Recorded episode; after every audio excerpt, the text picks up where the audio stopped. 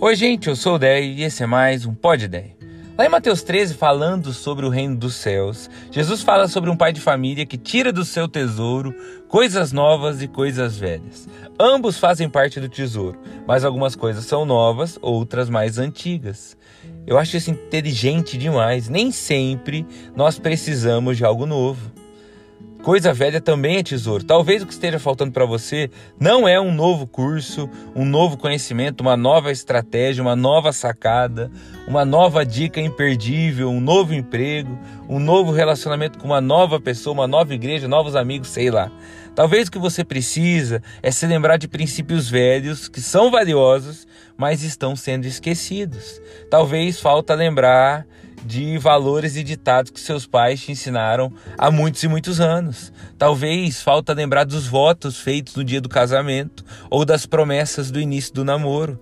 Talvez você precisa refletir sobre o que estava no teu coração no dia em que você fez a entrevista de emprego ou no dia que você sonhou com essa empresa.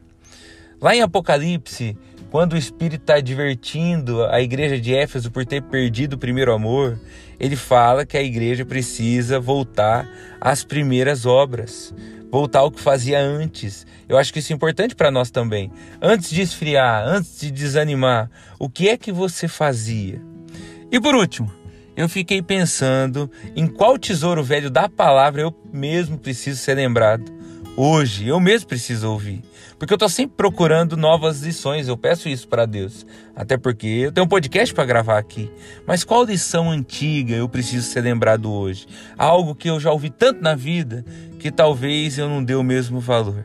E o que vem no meu coração talvez valha para você também. Pedro andando sobre as águas, indo em direção a Jesus num milagre maravilhoso, até que ele repara na força do vento e nas ondas e então começa a afundar.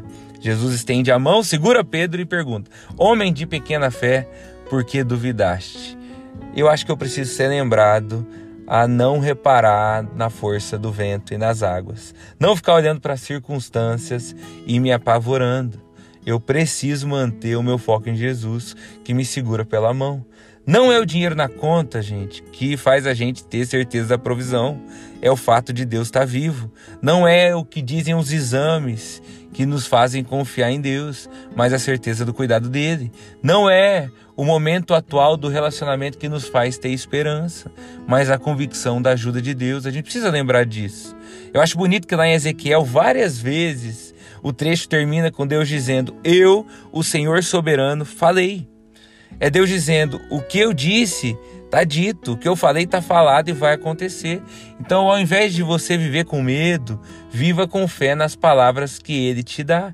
A gente busca a Deus, a gente ora pedindo direção, a gente lê ou ouve uma palavra que faz sentido para nós, que acalma nossa alma, que nos leva para algum lugar. A gente não pode desanimar porque as circunstâncias estão difíceis. Pedro não saiu do barco para andar sobre as águas porque o clima estava bom. Justamente o contrário, estava uma tempestade. Mas Jesus disse: Vem. E isso não mudou. O que mudou foi que ele tirou o foco de Deus. Então que a gente não caia no mesmo erro.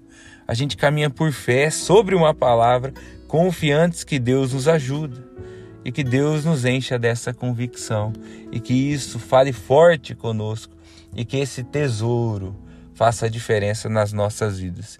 Que Deus te ajude, que te acalme e que você se lembre que nem por um segundo Deus perdeu o controle, Deus continua cuidando, Deus continua te amando e com certeza essa tempestade há de passar. Deus te abençoe.